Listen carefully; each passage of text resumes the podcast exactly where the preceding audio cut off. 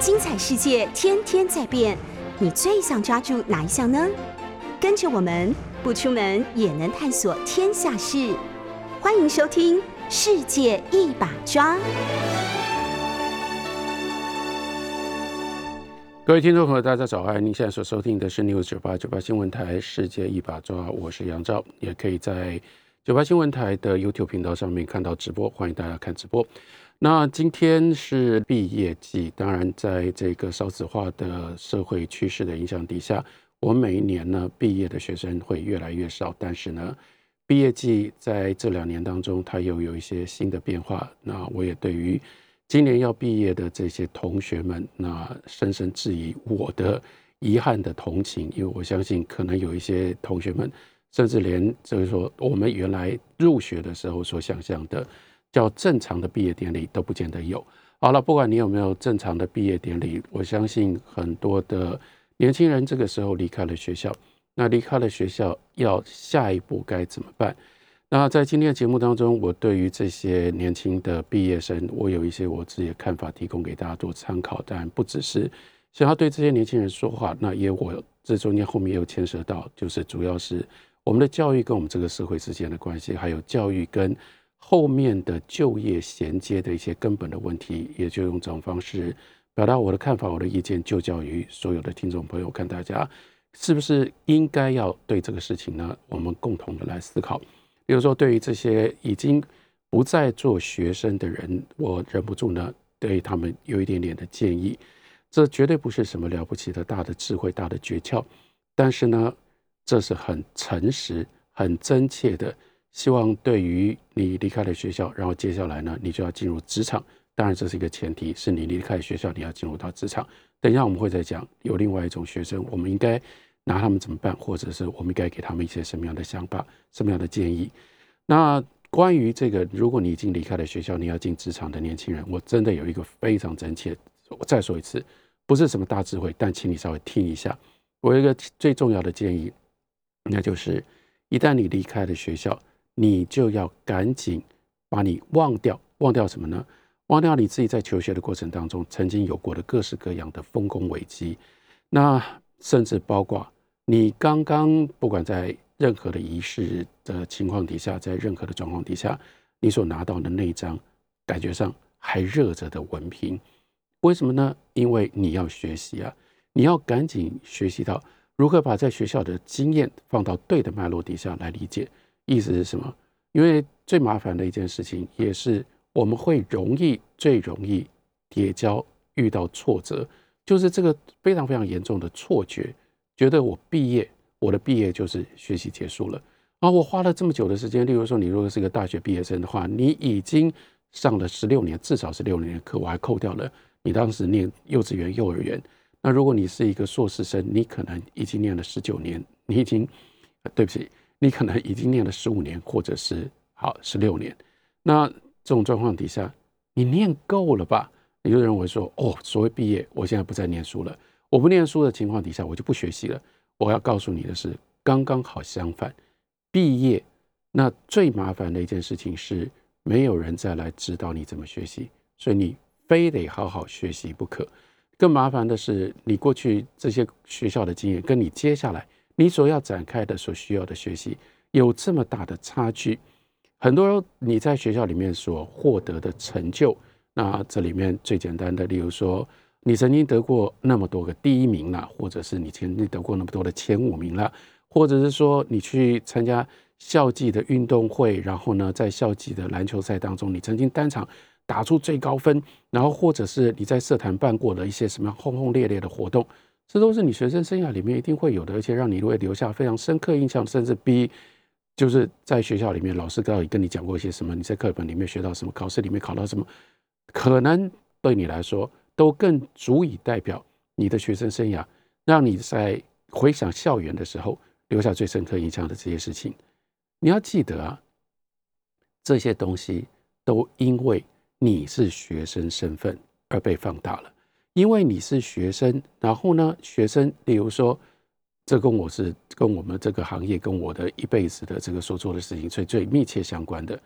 当学生写出这样的文章。在校园的文学奖你可能就能够得奖。在学生写出这样的文章，放在你自己的社群媒体上面，很多人就说：“哇，好了不起哦！”学生写出这样的文章，在作文比赛上，在作文考试上跟比赛上，可能就会拿到很高的分数。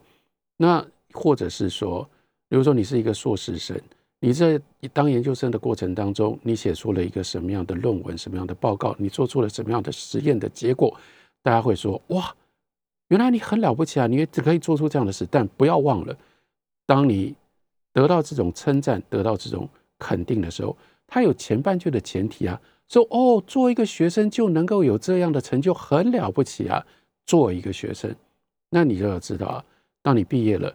就是这件事情这个前提不见了，你今天不再是学生了。当你今天不再是学生的时候，别人就不会再用那种学生的标准来看待你，所以你会有很大很大的落差。以前在学校的时候，你写出这样的文章，然后呢，老师就说：“哇，你在同学之间，你真的很了不起，你是写文章写的最好的。”等到你出了，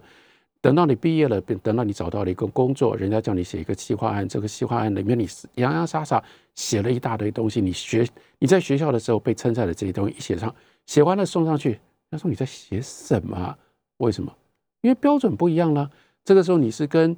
或许你的同事里面有的人写这种企划案。他已经写了十年，写了十五年，他已经写过三百个案子了。你第一次写，你写出来的东西，可是你不能说啊，我第一次写啊。你现在不是学生身份了，人家所看到的就是不是这种相对的标准，而变成了一个近乎绝对的标准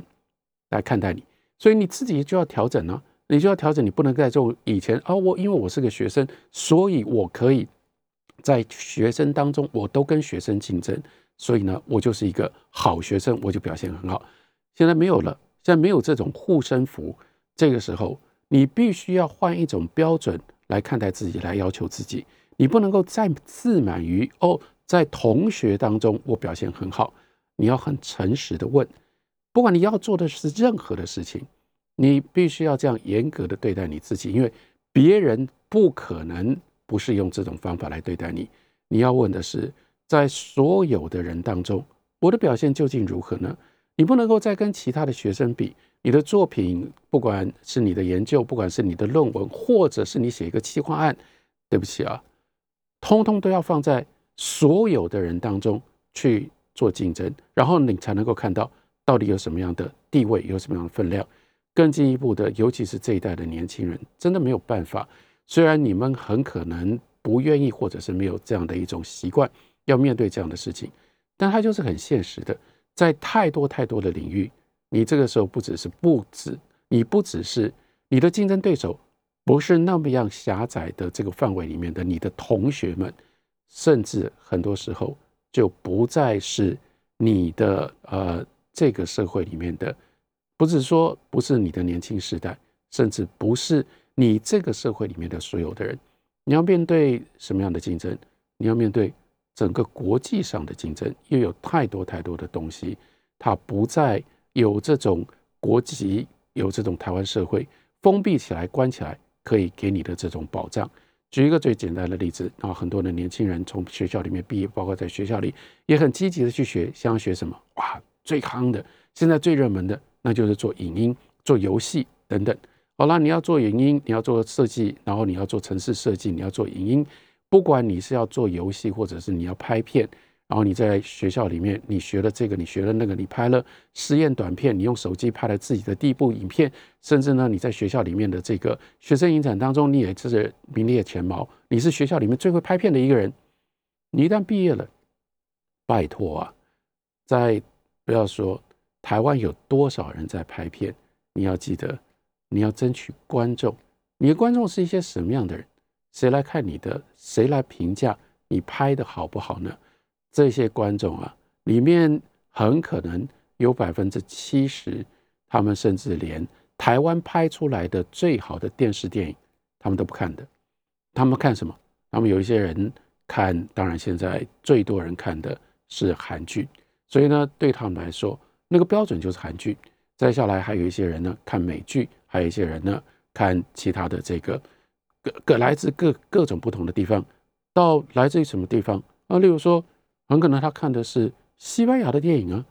你怎么能说现在 Netflix 一打开，你可能看了半天追剧追了半天，然后呢，当你跟你朋友讲起来的时候，你的说法是哦，我看了一个很奇怪的不一样的，然后其他国家的一个连续剧，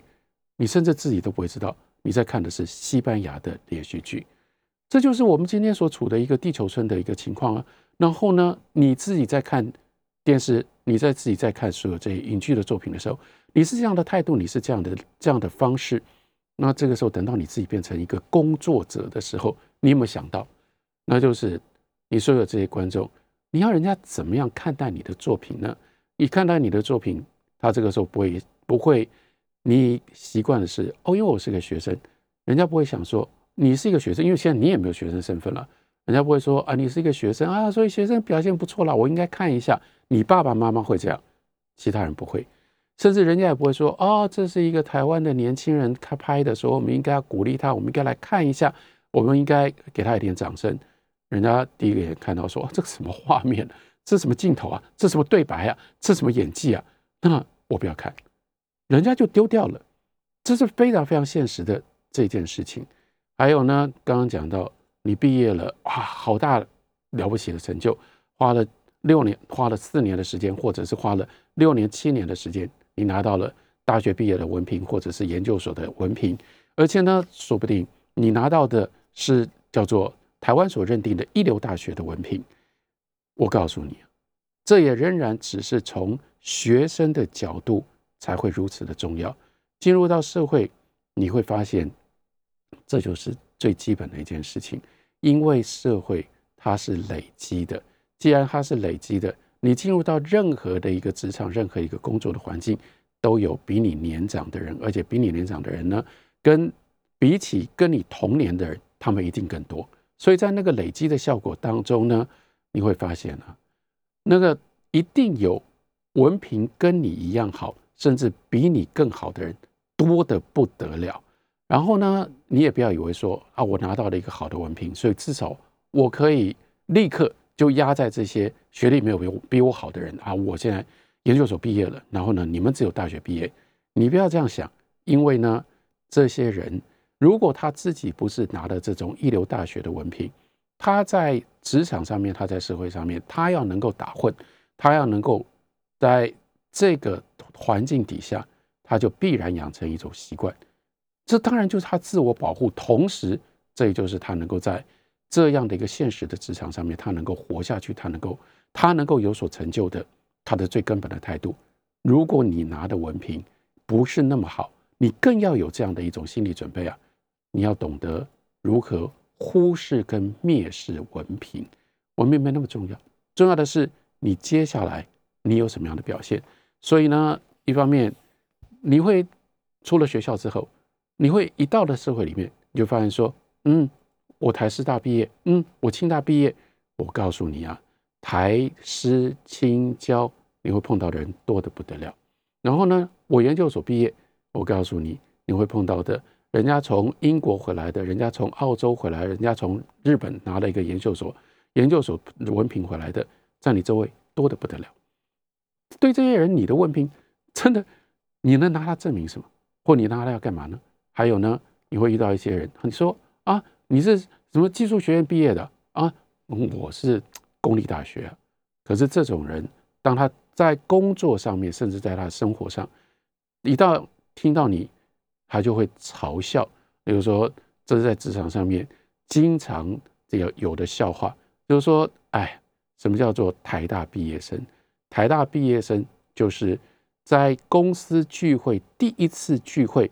这人就一定要让所有人都知道他是台大毕业的，可是为什么会有这种笑话？那就表示说，所有其他的人都看不起，或者是都在嘲笑这样的台大毕业生，因为你们总觉得你台大毕业这么了不起，然后你就一定要让人家知道，让你觉得让人家知道了之后，你的身价就不一样，或者人家就必须必须用别的方式来看待你吗？如果你是这种台大毕业生的话，我真的告诉你不必了，因为我自己是一个台大毕业生，我也很讨厌这种台大毕业生啊。好，对不起。我又让你们知道我台大毕业的，你看讨人厌嘛。然后就是这种状况，你的大学文凭真的告诉你没有那么有价值啊。所以千万不要继续沉迷在学生时代的这种风光。为什么呢？因为你一定你多快的把你的学生时代的这些表现、这些风光忘掉、丢掉，你才能够多快的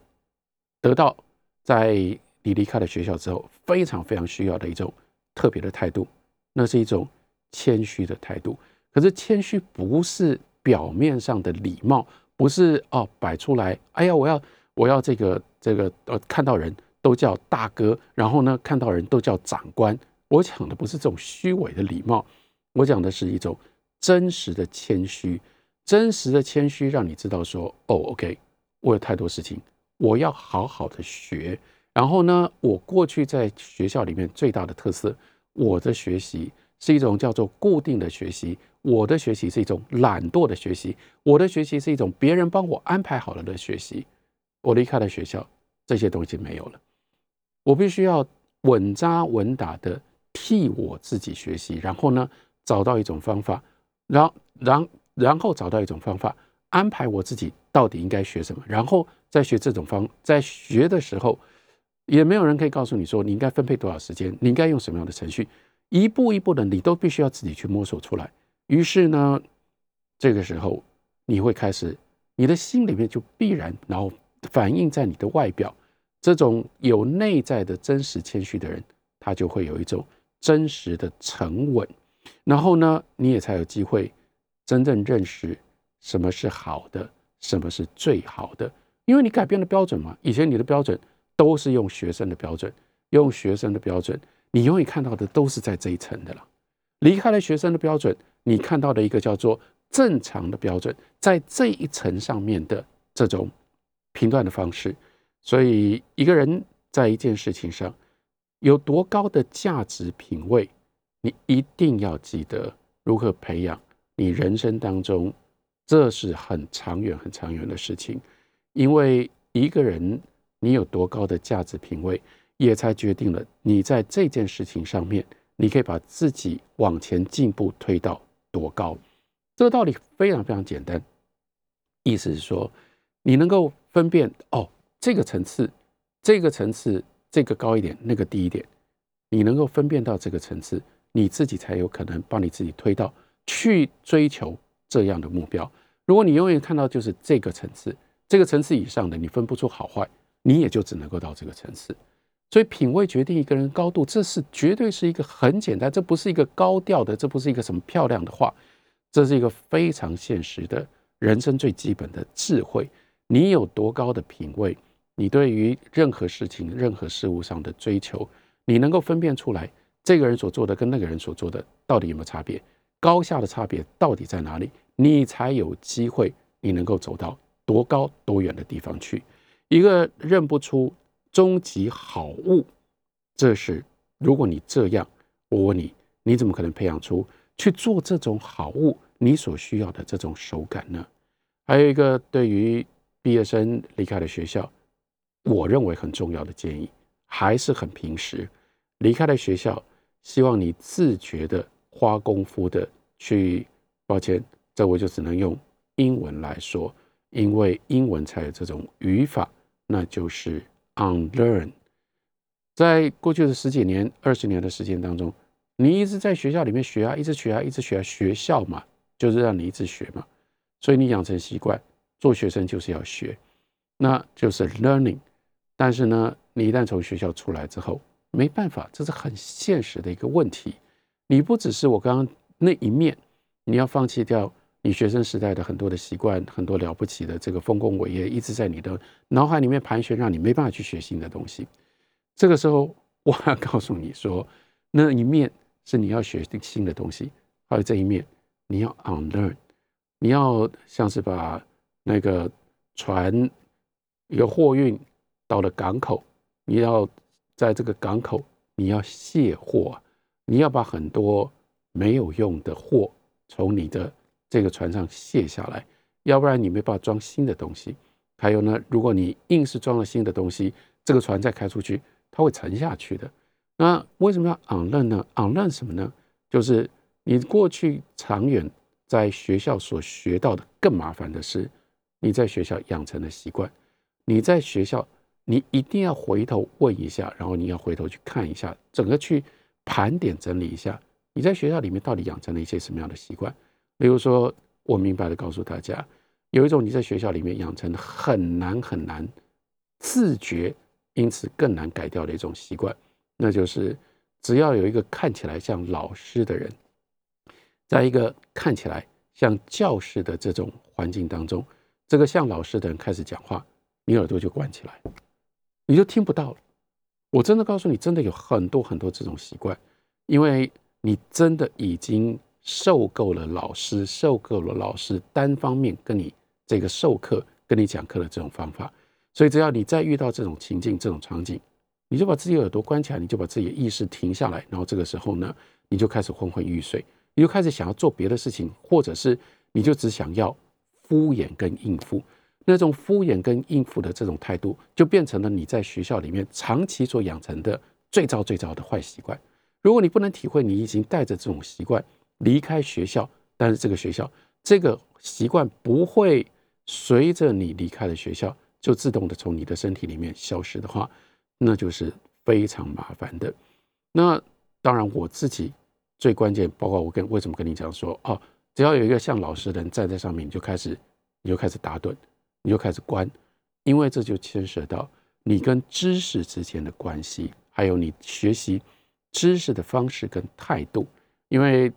如果是你有这种习惯，一旦进入到了这个社会，你真的需要很多新的知识。可是，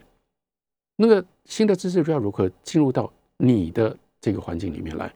那通常要么透过书本，要么透过老师。可是只要是看起来像课本的东西，你都不想碰；只要看起来像是老师讲出来话，你都听不进去。从此之后。因为带着这样的一个学校的习惯，然后再加上你以前勉强去学习，是因为有考试，现在没有考试了，没有考试，你又不看，你又不想从书本书本里面学习，你又不想从老师那里学习，你就停止学习。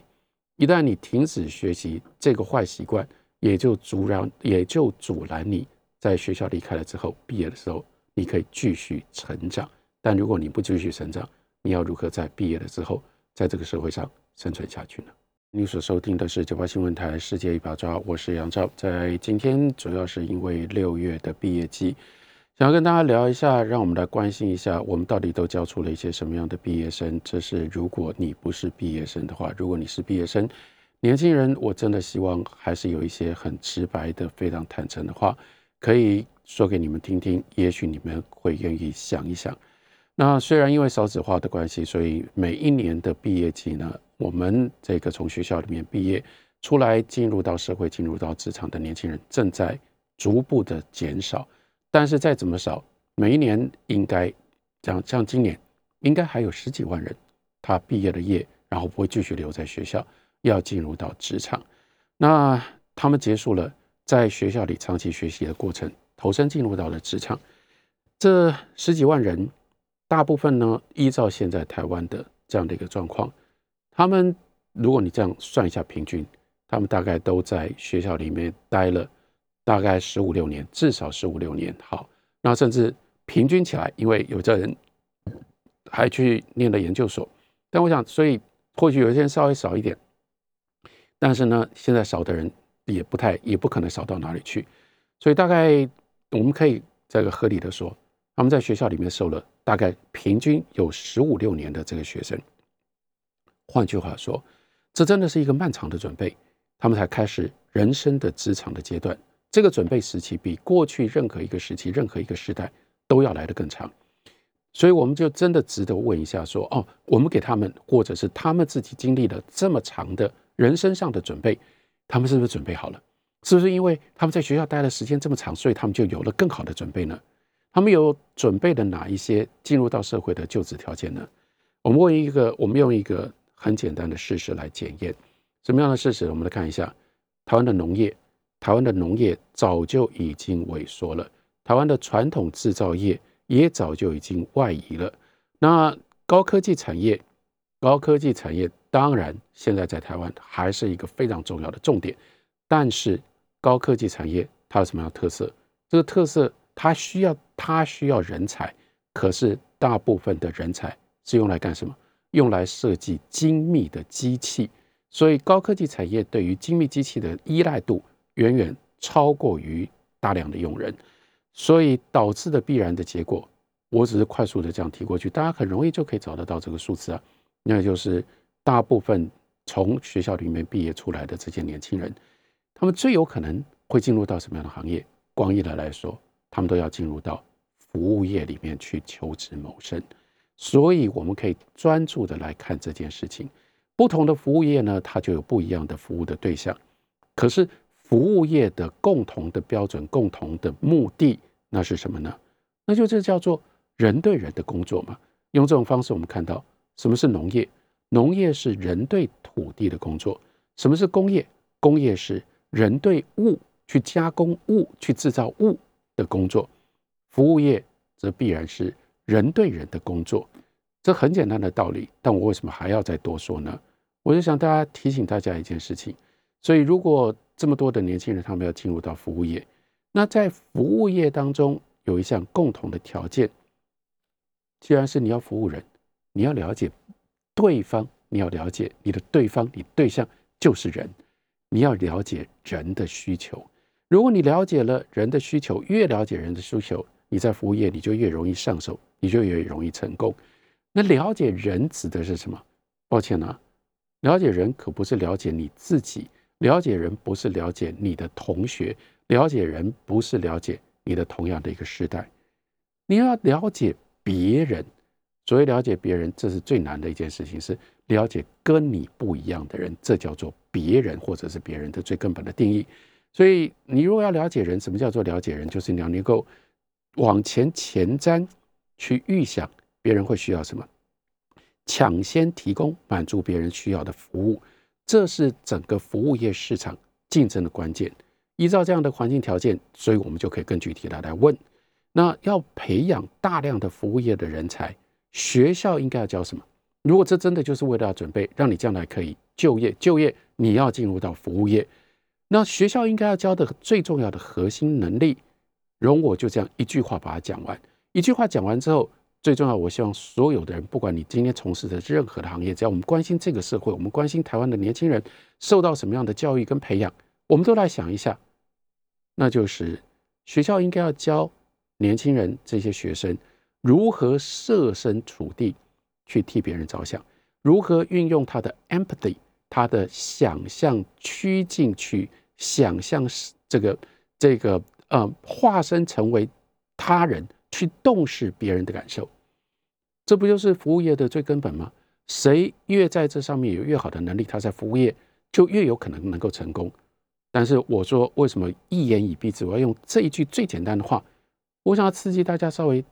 思考一下，稍微检讨一下。那你认为你所知道的台湾这么多的大学，这么多的科系，再说一次，如果它的核心能力是教会年轻人如何设身。如何设身处地替别人着想？如何运用想象力去理解跟洞识别人的需要、别人的感受？我要问你啊，在台湾这么多的大学、这么多的科系，在哪里教这些东西给我们的年轻人呢？哪一所大学、哪一个科系用什么方法来训练、来培养我们大学生这方面的能力呢？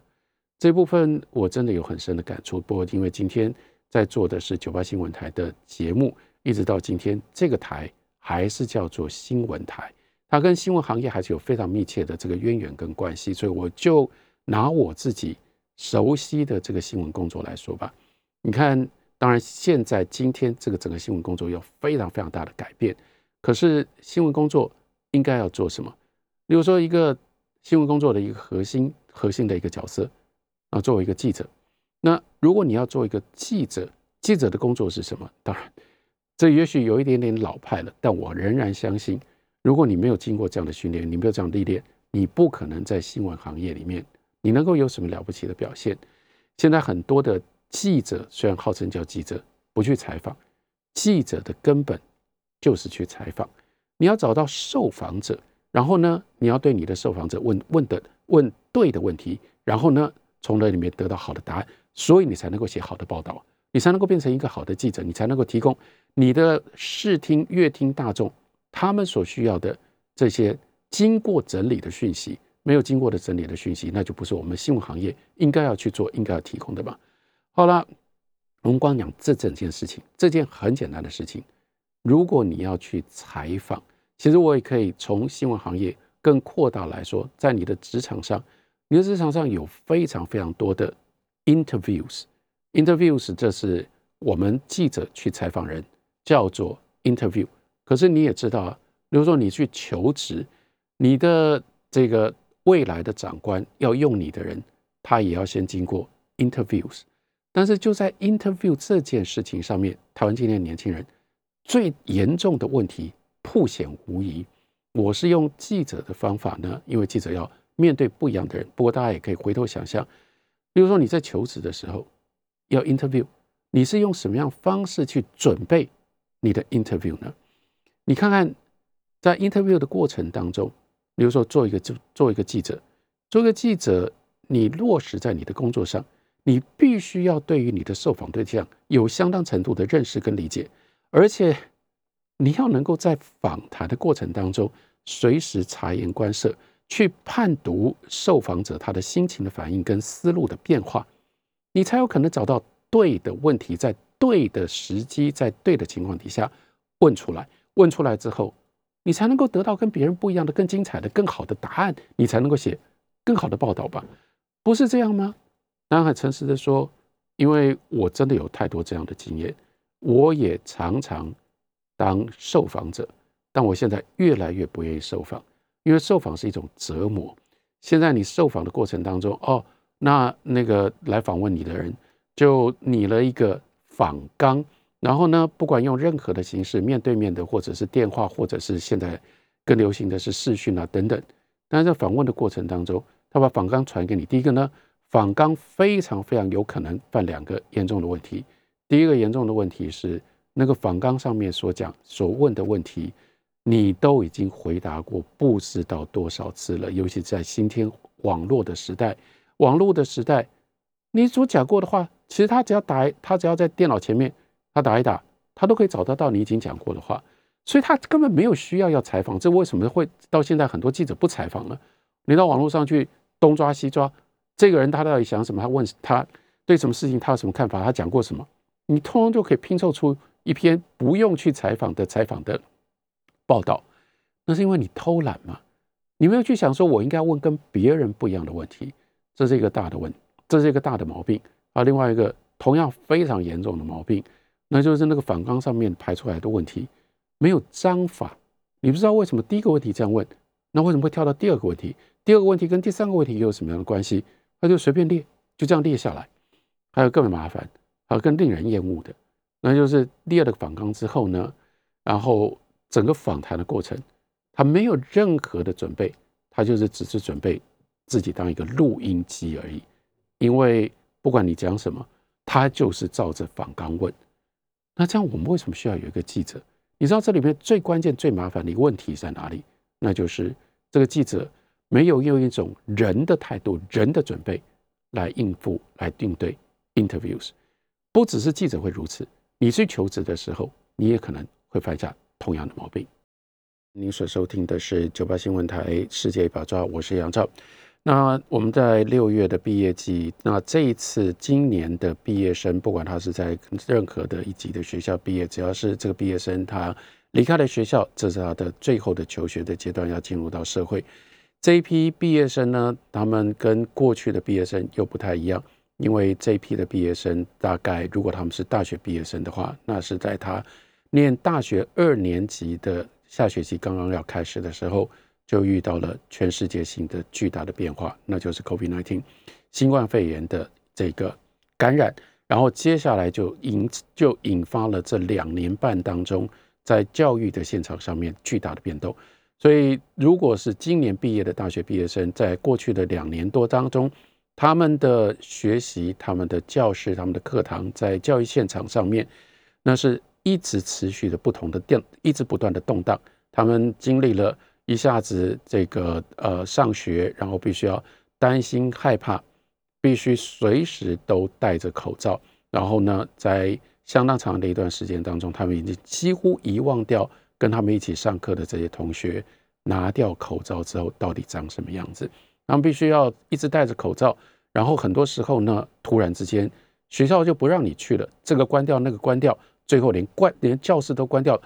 大这个学校的大门也关掉，你就自己在家里上线上课程。过一阵子，也许又开放学校，这里开放一点，那里开放一点，所以你随时许许多多教育现场上面，你都要先搞清楚，你要问清楚今天到底在哪里上课，会用什么样方式上课。我们必须承认，这样的经历使得这个时候，今天今年毕业的毕业生，他们在这个学习的过程当中，一定留下跟别人不一样的一些重大的影响在他们身上。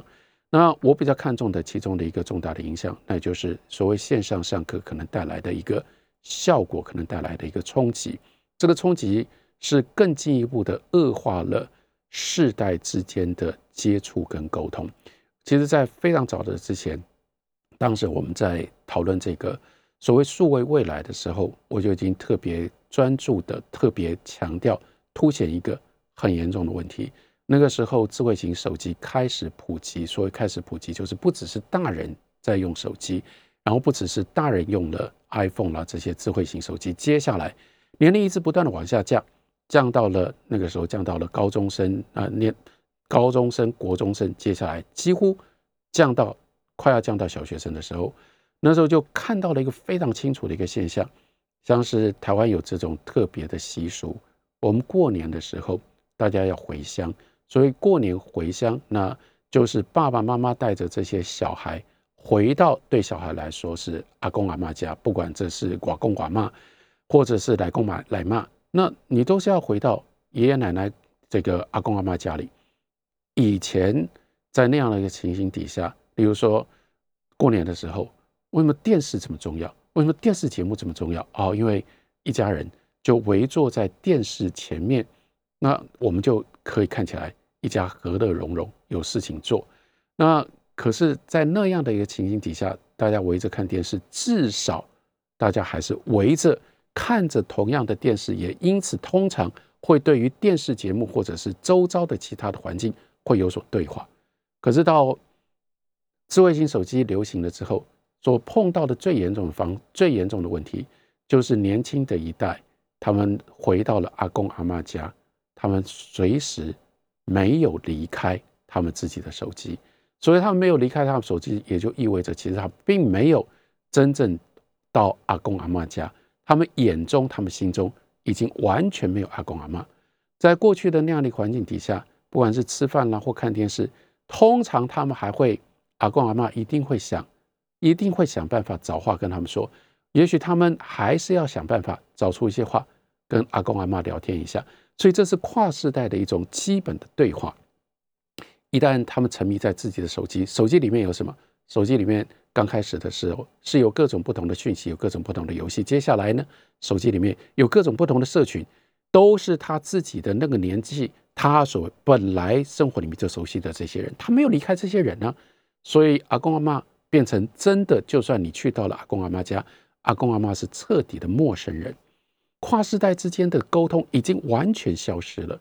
我说，如果从这个角度来看的话，我们今天所看到的这一代，他们在他们的课堂上面，经过了线上上课，经过了这种动荡，产生了另外一个效果。你一定要知道，这是你在你的身体里面，这是一个严重的问题。他们甚至跟老师彼此之间的沟通都消失，或者是都大幅的衰退。以前你在教室里面再怎么样。你还是必须应对应付你的老师，老师还是有比较多的机会看到你的反应，因为你的反应而跟你有什么样的互动。在线上的这个环境底下，真的老师是顾不到，不可能再用线上的方式去照顾到学生，学生有就有更多不同的方式忽视老师。虽然表面上仍然是在上课，虽然在仍然课堂上，我们叫做停课，我们叫做停课不停学等等。那是假的，这种效果、这种因素一定是存在的。那像我们，我当然我对现在的这个状况我不知道还有没有。可是我们很长远的时候，大学里面有导师生制度。为什么这个老大学里面特别要导师生制度？就是因为当时已经意识到了学生来来去去，在这个课堂上上这个老师的课，到那个课堂上上另外那个老师的课，跟老师之间的那种比较生活上或人生上面的联系不够，所以才要指派导师。导师意味着你不是教特定的知识、特定的科目，你是去关怀学生，跟学生有这样的互动。然而，今天我们所看到的，这也是另外一个非常严重的问题，那就是不只是这些年轻人，他们跟阿公阿妈不可能沟通了，他们甚至连跟老师、跟自己的父母的这一辈都失去了共同的语言。即使是上同样的课堂，即使是老师教他，他对于老师。对于老师这一个世代，他完全没有任何的准备，完全没有任何的熟悉。老师的那个时代，大概就是我的时代，甚至他的他们的老师比我可能都更年轻一点。那个时代，他们有很多很多的特色。这是今天我们用这种方式长大的大学毕业二十二岁、二十三岁、二十五岁的年轻人，他们失去了这种视野，他们连对他的老师的这种人跟他的时代。他都没有真切的体会跟理解，这样的人他进到职场上，例如说他去当服务业，他去做服务业，他的服务的对象，你想想看，他能够有多少的同情，他能够有多少的想象，他能有多少的认识？如果这一群人进入到服务业，他对于他要服务的对象都没有这样的准备，我们怎么能够说我们尽到我们的责任，在学校教育里面做好了，让他们可以进入到职场去发挥，去开展他们的人生呢？这是一个很严重的问题，提供给大家，让大家思考一下。感谢你的收听，下礼拜同一时间再会。